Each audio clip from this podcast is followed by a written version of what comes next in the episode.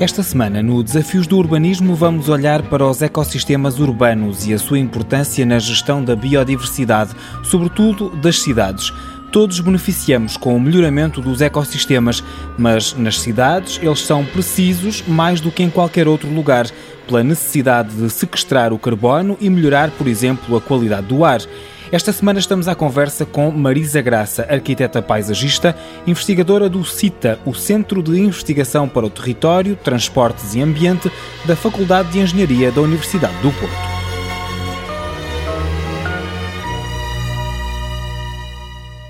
Marisa Graça é doutorada em arquitetura paisagista e analisou o impacto que as árvores urbanas têm nos ecossistemas. Faz parte ainda, como iremos perceber, da iniciativa Ciência Cidadã para valorizar precisamente as árvores urbanas. Agora, para começar esta nossa conversa, pergunto-lhe: quando estamos a pensar o urbanismo, os ecossistemas são fundamentais. Qual é a importância quando estamos a planear as cidades do futuro? Talvez até as cidades do presente, qual é que é a importância que estes ecossistemas urbanos têm de assumir neste planeamento, nesta estratégia? Os ecossistemas urbanos são cada vez mais importantes, por um lado, porque há cada vez mais habitantes urbanos, não é? Portanto, na Europa já mais de 70% dos habitantes europeus vivem em cidades e, portanto, a nível mundial, creio que em 2050 já vamos ceder os 60%, portanto, a maior parte das pessoas vive nas cidades e o ambiente urbano, no fundo, é o ambiente que vai condicionar a nossa saúde, a nossa qualidade de vida. E, portanto, existe um conjunto de serviços que estes ambientes urbanos produzem, não é? Que são essenciais para a nossa vida e para a nossa qualidade de vida e que não podem ser importados de outros ecossistemas. Portanto, estamos a falar aqui de serviços de ecossistema. São os benefícios que os ecossistemas produzem, não é? E que são essenciais à nossa qualidade de vida. Estou a falar, por exemplo, do sequestro de carbono, regulação do microclima, purificação do ar, purificação da água, interseção da água da chuva, portanto, um conjunto muito vasto de serviços. Eh, as pessoas, se calhar, pensam muitas vezes em, ok, ecossistemas, que benefícios é que produzem? Comida, não é? É evidente, mas a comida muitas vezes vem de ecossistemas que são muito distantes. água potável, a mesma coisa. Portanto, é um conjunto de serviços que vêm de longe e por isso a relação que as pessoas têm com a natureza às vezes é um bocadinho distante porque não têm noção desta dependência que é muito estreita. Portanto, nas cidades existem serviços que têm mesmo que ser gerados localmente, não é? A questão, por exemplo, da regulação da qualidade do ar, não é? Da purificação do ar, formos a cidades na China, que eu já fui a algumas, quer dizer, de facto é absolutamente incontornável que se esse problema pudesse ser resolvido sem ser de forma local, já teria sido resolvido. A questão do microclima, não é, também é essencial. E portanto, quando nós falamos em pensar nas cidades para o futuro, não é, no contexto de desafios acrescidos, alterações climáticas, por exemplo, dizer, temos que pensar nas cidades de forma resiliente, como é que as cidades do futuro vão dar resposta a um acréscimo de temperaturas, também ao envelhecimento da população, não é, portanto, que, que será provavelmente mais vulnerável a um conjunto de efeitos que são provocados pelas temperaturas mais elevadas. E, portanto, estes ecossistemas podem efetivamente gerar as condições para melhorar a nossa qualidade de vida e a nossa sobrevivência nas cidades, mas os ecossistemas não se constroem de um dia para o outro e, portanto, têm que ser pensados hoje e têm que ser pensados também de uma forma diferente, porque efetivamente o que nós vivemos hoje, não é, em termos de temperatura, não é provavelmente o que nós vamos viver daqui a 50 anos. E, portanto, isso vai criar diferenças, não só para nós, mas também para as plantas.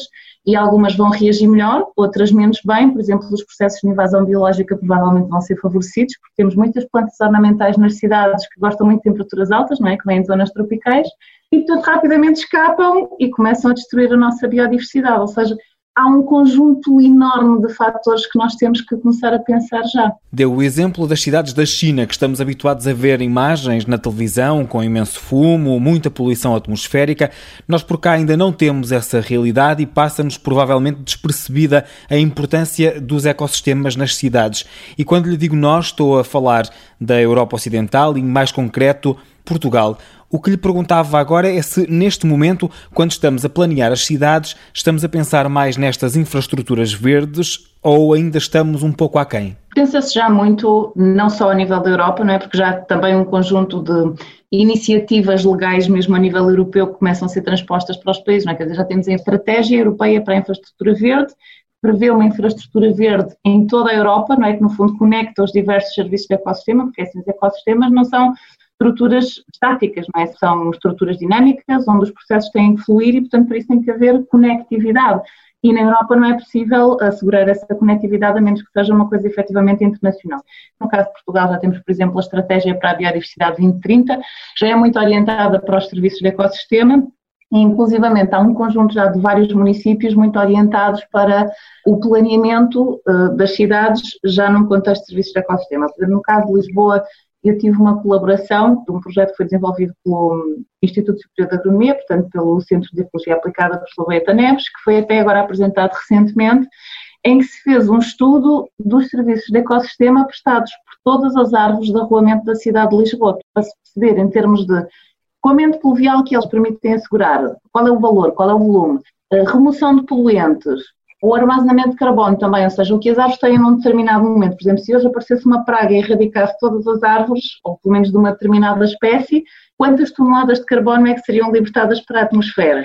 Para além desse valor, anualmente estas espécies conseguem sequestrar quanto mais carbono. Portanto, fez-se assim uma avaliação de vários aspectos e converteu-se também essa informação em valores monetários, não é? Porque é possível também fazer isso. Isto também já foi feito, por exemplo, para Cascais, Lousada também já desenvolveu estudos deste género, também aqui no Porto também se têm desenvolvido estudos assim. E isso ajuda as pessoas a perceberem a importância das árvores em si. Exatamente, e sobretudo das árvores grandes. Eh, no âmbito do meu doutoramento, eu fiz vários estudos, mas um deles pretendia saber como é que as pessoas olhavam para as aves e para os serviços que elas nos prestam. E, portanto, nós tivemos alguns resultados curiosos, ou seja, as pessoas em geral, percebem que as aves são muito importantes, dão muito valor aos serviços de regulação, portanto, estou a falar da questão da purificação do ar, do microclima, ou seja, associam as aves a esses serviços, mas muitas vezes não têm a noção de que as árvores grandes é que efetivamente prestam esses serviços, porque quanto mais massa foliar uma árvore tiver, não é? mais poluentes vai reter, mais água vai interceptar, vai conseguir prestar um conjunto de serviços e também gerar habitats para outro tipo de serviços, não é? portanto, para a biodiversidade em geral na cidade,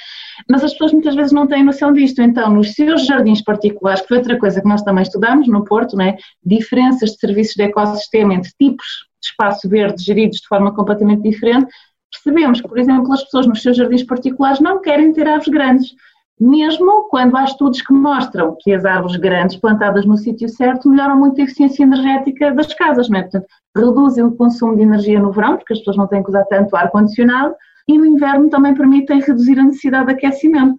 As pessoas não têm muitas vezes noção disto. Quando plantam árvores, plantam no sítio errado, que também foi uma conclusão estranha que nós constatamos no Porto.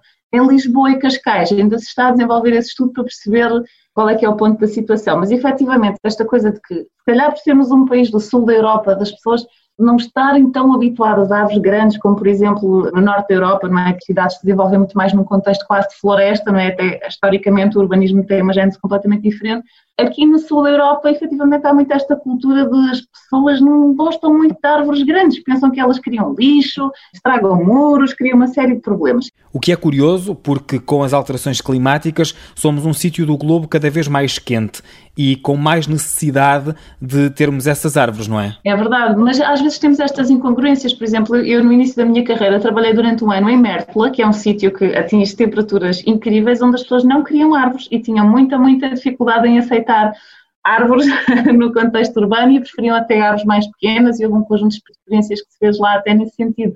Que efetivamente as pessoas toleram muito mais aquilo que são os disserviços das árvores, é? no, no, caso, por exemplo, das folhas, que as pessoas chamam de lixo, não é? toleram muito melhor alguns disserviços se estiverem conscientes dos enormes benefícios que as árvores geram. Não é? Mesmo a questão das alergias, às vezes as aves são muito o bode expiatório das alergias, que são causadas até muitas vezes por espécies herbáceas que libertam pólenes alergénios na mesma altura em que algumas árvores libertam os algodões, por exemplo, do chopo, e as pessoas associam muito às alergias e dizem, não, não queremos aves. E é por essa importância de mudar a consciência que a Marisa Graça faz parte do projeto Ciência Cidadã para valorizar as árvores no contexto urbano. Sentiu essa necessidade de mudar a consciência das pessoas? Sim, eu tenho tido algumas colaborações no âmbito de alguns projetos de ciência cidadã e agora até estou envolvida num outro que ainda está em gênese, mas um daqueles em que eu colaborei estritamente na questão dos serviços de ecossistema foi no projeto das 100 mil árvores do Porto.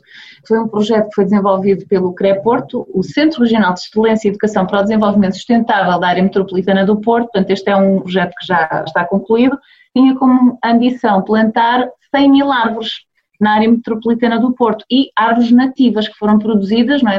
no contexto aqui de uma rede de parceiros que se criou para este hum, projeto ambicioso que envolveu uh, muitas entidades, públicas e privadas, mas acima de tudo envolveu muitos cidadãos, porque este trabalho de plantação era feito por voluntários, portanto foram milhares e milhares de, de cidadãos aqui a, a colaborar. O projeto, entretanto, já terminou, foi premiado, foi um sucesso e no fim plantaram 106 mil árvores. O que é que eu fiz no âmbito desse projeto? Foi calcular o valor dos serviços de ecossistema dessas 106 mil árvores na maturidade, ou seja, perceber quando estas árvores chegarem à maturidade, que sequestro de carbono é que elas vão estar a providenciar, que quantidade de poluentes, não é? Portanto, que serviços e qual é o valor monetário desses serviços. No fundo, para se perceber, isto é um investimento e este investimento só vai dar frutos e estas árvores puderem crescer até à maturidade. Porque o que nós vemos muitas vezes nas cidades, e é um desafio muito grande, e eu também medi, digamos, não vi, medi isso e avaliei isso no meu doutoramento, é que muitas vezes no contexto nacional as árvores são plantadas nas cidades de forma a nunca poderem chegar à maturidade, ou seja, nós temos árvores, por exemplo, eu, eu vivo na zona da Maia, na Maia nós temos imensos liquidambas plantados, que são árvores lindíssimas, que podem ir perfeitamente aos 25 metros de altura, perfeitamente aos 15, 20 metros de largura, portanto são árvores monumentais. E nós vemos-las muitas vezes plantadas a 5 metros das fachadas dos edifícios, ou pouco mais. Portanto, é evidente que é uma questão de tempo até elas começarem a ser podadas, começarem a criar problemas reais, não por culpa da árvore, mas porque foi plantada num sítio que não era adequado isto não é uma situação isolada, é uma situação que ainda acontece muito no Porto, portanto foi uma coisa que eu também medi, ou seja, 75% das árvores do Porto têm um tamanho, uma altura do peito, que é como se costuma medir a árvore, que é bastante pequeno, é, é abaixo dos, salvo erro, 23 centímetros. Isto é curioso porque a maior parte das espécies dominantes são espécies de muito grande porte, plátanos, tílias, não é? Portanto, espécies que deveriam crescer muito mais não crescem porque são sistematicamente plantadas em sítios onde vão ter que ser podadas, uh, vão começar a dar problemas, depois vão ser cortadas, depois vai-se plantar outra, ou então são plantadas em sítios expectantes, onde há muitas mudanças do do solo e, portanto, elas nunca chegam à maturidade. E a questão é que realmente uma árvore, por exemplo, um plátano grande, monumental, com um metro à altura do peito, consegue providenciar 100 ou 200 vezes mais área foliar do que um plátano pequenino. Portanto, isto é um impacto enorme. Uma árvore tem um impacto muitíssimo grande comparativamente a muitas árvores pequenas. Portanto, não é plantar mais que nós queremos, é plantar melhor. E eu acho que é essa a mensagem que tem que começar a passar para os cidadãos também, porque eu acho que já, pelo menos a nível dos municípios, não vou dizer que são todos, mas já começa a haver alguns municípios aqui na liderança de, de novos paradigmas, não é, por assim dizer, de gestão do arvoredo urbano. Marisa Graça, arquiteta paisagista e investigadora do CITA, o Centro de Investigação para o Território, Transportes e Ambiente da Faculdade de Engenharia da Universidade do Porto, a ajudar-nos a perceber a importância da infraestrutura verde quando pensamos o urbanismo e as cidades.